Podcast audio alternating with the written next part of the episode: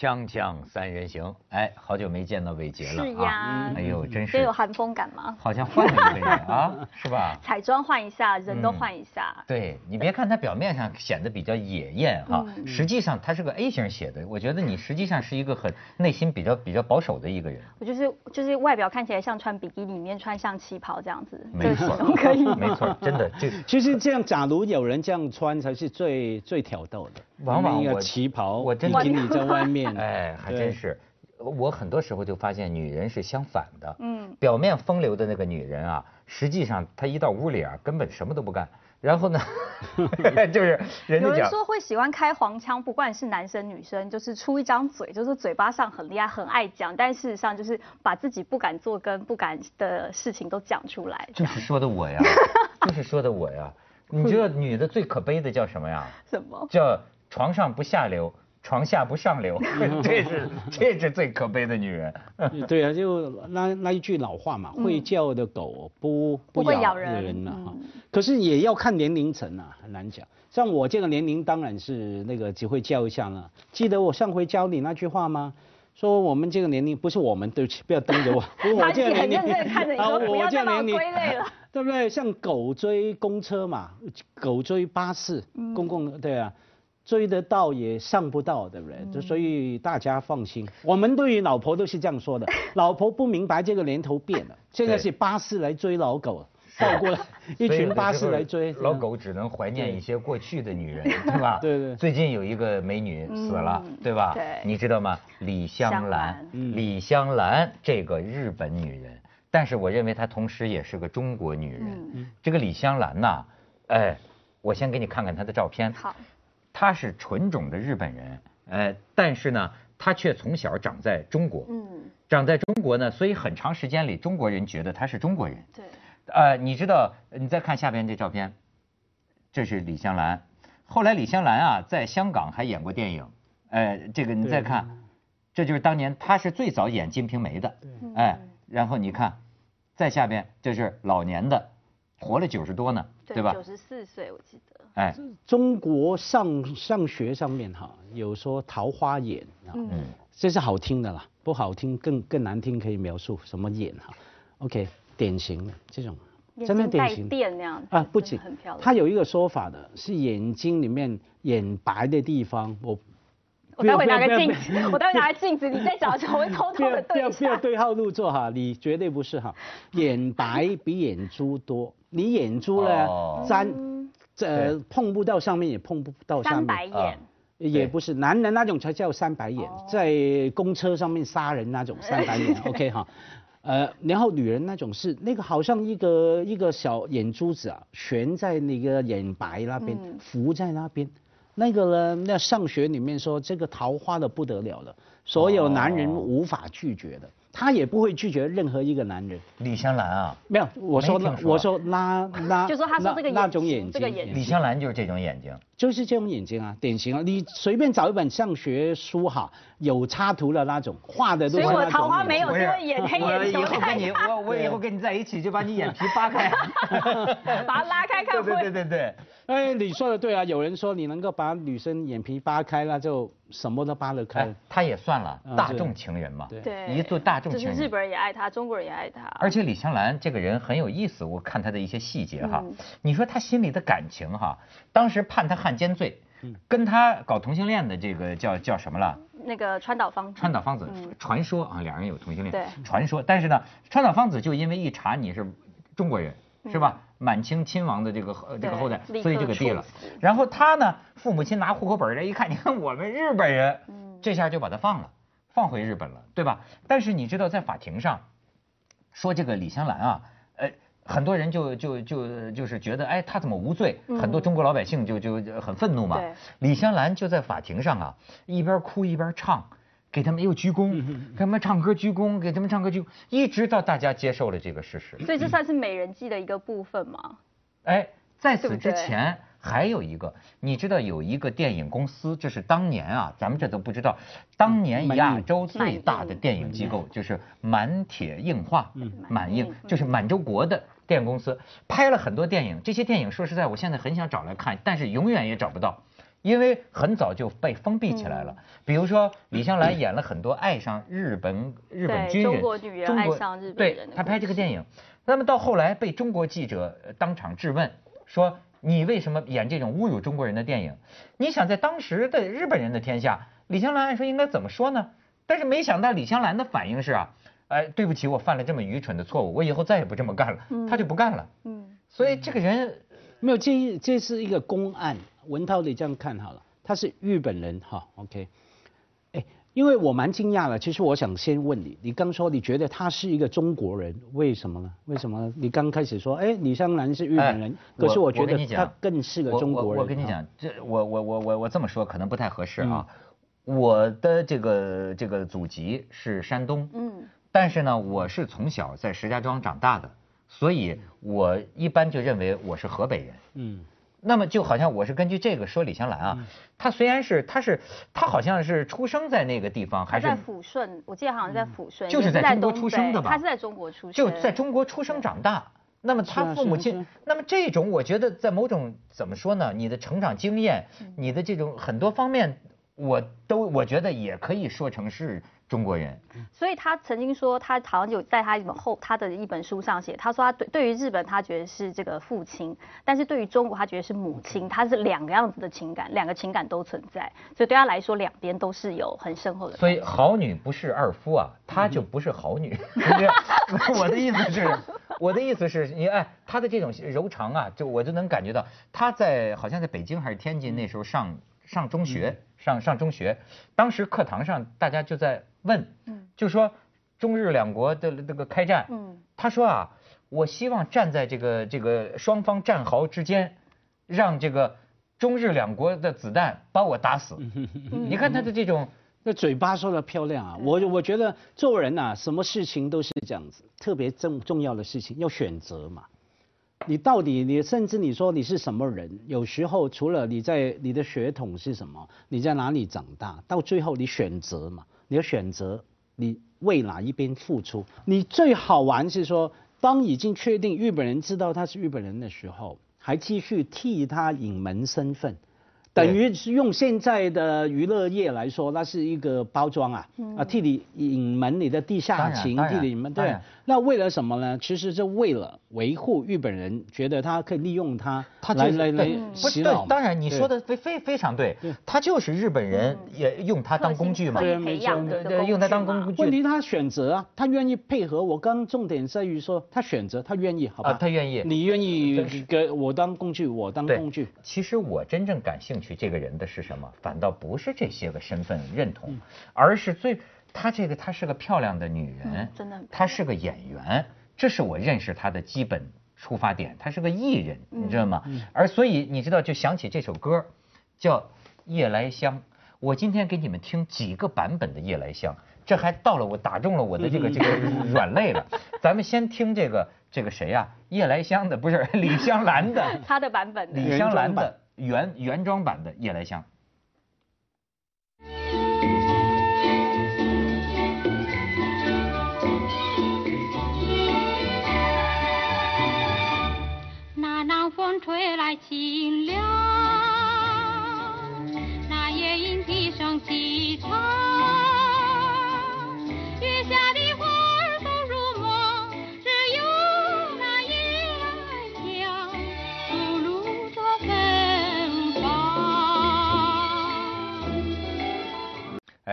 就是咱们今天夜来香欣赏会啊，嗯我就让我想让你们比听，它是不一样的。你看李香兰、周璇那个年代，她唱那个歌，你发现没有，嗓子是直的。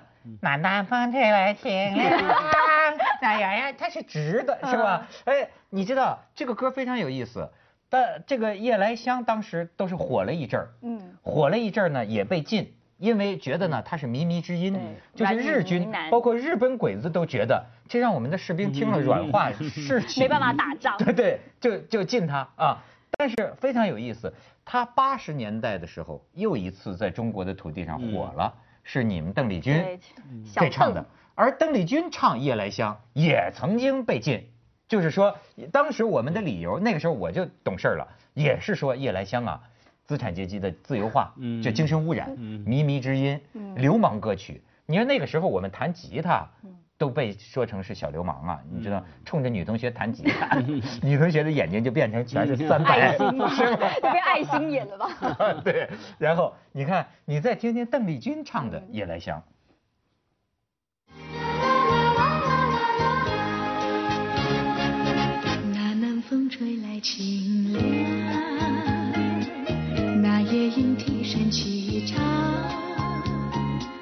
月下的花儿都入梦，只有那夜来香吐露着芬芳。你看邓丽君的特点呢，她有一种韵味儿、情韵，还有那个气氛，气声的哎，那个那个气息啊，气氛出来了。我觉嗯得这样比较那个李香兰的原装版，这是一个情人嘛，情人唱。我哎觉得这邓丽君的版本就是那个小表妹唱。啊好像小表妹，哦好像要小表妹在家里，在眷村里面等你哦回去唱。哎，邻家女孩版本的那个感觉，呃好听一点是叫小表妹嘛，那我表妹小妹妹这样给你。听一个版本，请你再鉴赏一下有什么不同。这个人也有意思，这个是我爱听的，我现在我常听啊，我喝了红酒我就听这个，就是小野丽莎。啊，小野丽莎呢，又是一个什么呢？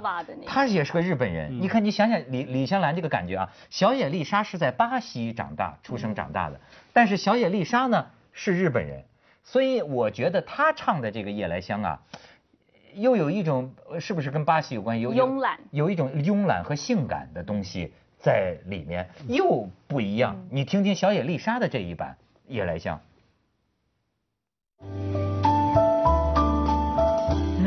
风吹来清凉，那夜莺啼声齐唱，月色的花儿都入梦，只有那夜来香吐露着芬芳。你看他那个中文嘟噜着，你不能挑剔别人的发音，对，我很喜欢，很认真念那个对对对，我就觉得感觉我们就像睡在床上，对吧？就是那种哎，那种这种版本让我想起在海滩，好像海滩她穿着那个草裙，嗯，然后我游来以为要说阳光沙滩比基尼就是对对对，是这这这草裙啊，穿着草裙在在那个，嗯。而且可是刚那个版本也有点像我们去酒店哈，去嗯酒店 hotel 五星级六星级，下面通常在 lobby 有个 lounge 嘛，有酒吧嘛。Lounge bar 在的那个。这会有个女的上去一唱，好像你就想象现场没有人，只有你。嗯。只剩下你，因为不晓得什么理由没有人，然后他就唱给你听，那种感觉又又不一样，又跟那个小情人不一样。对，啊这就是小野丽莎，就是她致力于的就是这种爵士啊，或者叫有一种音乐风格，巴萨诺瓦。啊，对对对，叫巴萨诺瓦的嗯。这种这种调调哈。你知道我只要讲这个歌是什么？啊？我还想给你们听一个歌，这个歌啊是跟一个德国导演有关系。我在大学的时候看的一个资料片，嗯叫《莉莉玛莲》。哦，德国导演法斯宾德拍的。不知道为什么这次他们说起李香兰，说起夜来香啊，我就想起莉莉玛莲，因为什么呢？都是在战争年代，两国交战的时候啊，处于两方交战、男人斗争中间的这么一个女人，她唱红了一个歌。这个女人本身的身份就难辨，嗯对吧？实际啊，退回到最后，她就是一个女人。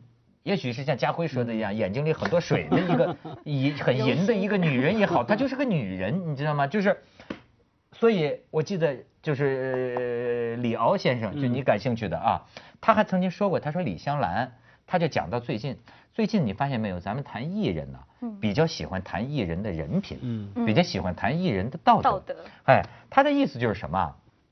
我记得他用了一个成语，他说对李香兰这样的人呢，不必苛责，就是说啊，呃，演员嘛，就是声张熟味，嗯声张熟，他们就是干这个的。演员，你想演员，他还，他就今天见人一个脸儿，明天见人一个脸儿，谁来了给谁唱戏，对吧？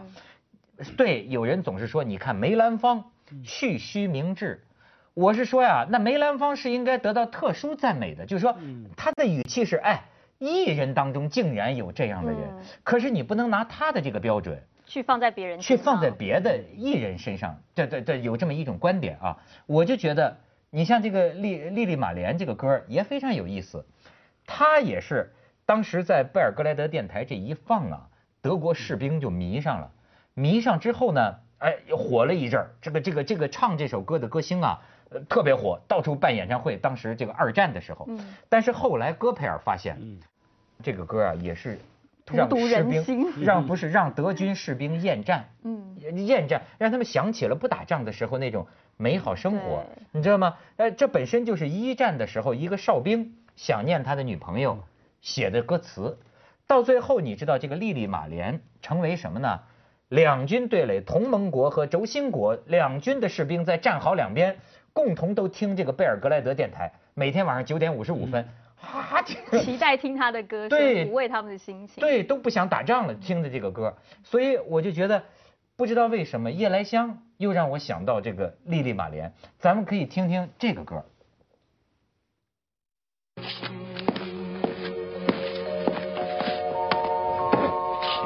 贝尔格莱的电台现在向听众播出一个特别节目，一张珍贵的唱片《年轻士兵之歌》莉莉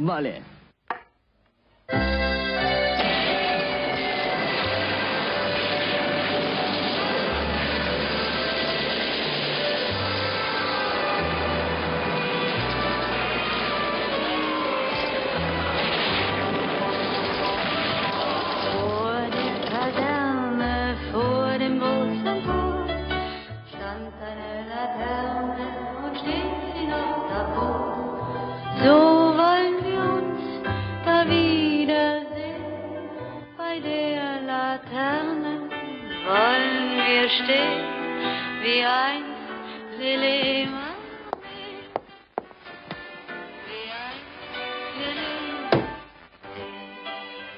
所以我现在觉得，就是后世的人们说，呃，在一个女人身上说她你是什么汉奸，你还是什么什么，哎，这就叫咱设身处地理解，就是咱们身边一个可爱的姑娘，嗯。就好比伟杰，到了那么一个战乱的年代，这你让他何以自处呢？他一个演员，他一个女对人，今天几个男人过来跟我说，你演这个电影，你你演这个电影你就火了，你怎么怎么这是满铁硬化，亚洲最大的电影机构的电影，你就你爱上了军日本日本的军人，明天又要又让你去干那个，你他一会儿听到人们的这个批评说你为什么干，哎，我就觉得我很同情李香兰。我曾经有一个研究项目研究汉奸啊，我所有的汉奸、大小汉奸的笔录、审判笔录我都看了，啊，几千万字。最动人的是一句话，有一个小汉奸在华北政务委员会里面工作的小汉奸，他上庭他讲一句话而已，那个法官说为什么当汉奸呢、他说我两个字怕死，怕死啊。嗯。就是怕饿死、怕穷死、怕被日本鬼子打死，他叫我做什么就做什么。可是他怕死啊，也很可怜啊。你想象他，他可能有几五个小孩，四个老婆，两个老妈，一个老爸，老爸娶娶几个嘛哈，他要照顾那么多人，他他所以怕死啊。可是我我们不会原谅他，判他好像是判了八年还是十年，对，嗯我们对男人那个要求是这么高的了。而且现在今天的这个教育啊，我跟你说，嗯那天我就看，在在在咱们公司一女女大学生 啊，跟我讲讲起张爱玲，我问她，我说你看过那个什么吗？你看过胡兰成的书吗？嗯她说我没看过，她不是汉奸吗？嗯我说这中国这个教育啊，就很成功啊，就教教育教育出来这个被洗脑的这一代人，哎，不要说他是不是汉奸，就算他是汉奸，怎么我们教育出来的这种大学生，他可以认为人只有这么一个简单的方面呢？就可以人难道只有这一个简单的方面呢？对吧？你不说别的，他的文学呢，他的故事你不感兴趣吗？不会管，我们往往就他是汉奸，就是你知道吗？这个这 那那你怎么回答他？我很、啊很好奇，干嘛他奸？十本书，说回去看完我们再讨论这个他宰问题。了要骂回去，也怎么了啊？汉奸得罪你了没有？汉奸又怎么了？我说这，我说这一刻呀，不是几分钟能解决的。嗯晚上你找我，再单聊。呃这这我说这得谈一晚上，我才能跟你把这事儿说清楚。我待会跟秘书约一下时间啊。然后呢，明天找家辉，然后佳慧再给你好好第二课开导？导师们跟你们轮一下。哎哎，伟伟杰不开玩笑啊，伟杰你跟我们轮一下，就是你你 对今天我们刚才喷了半天我。我其实后来想。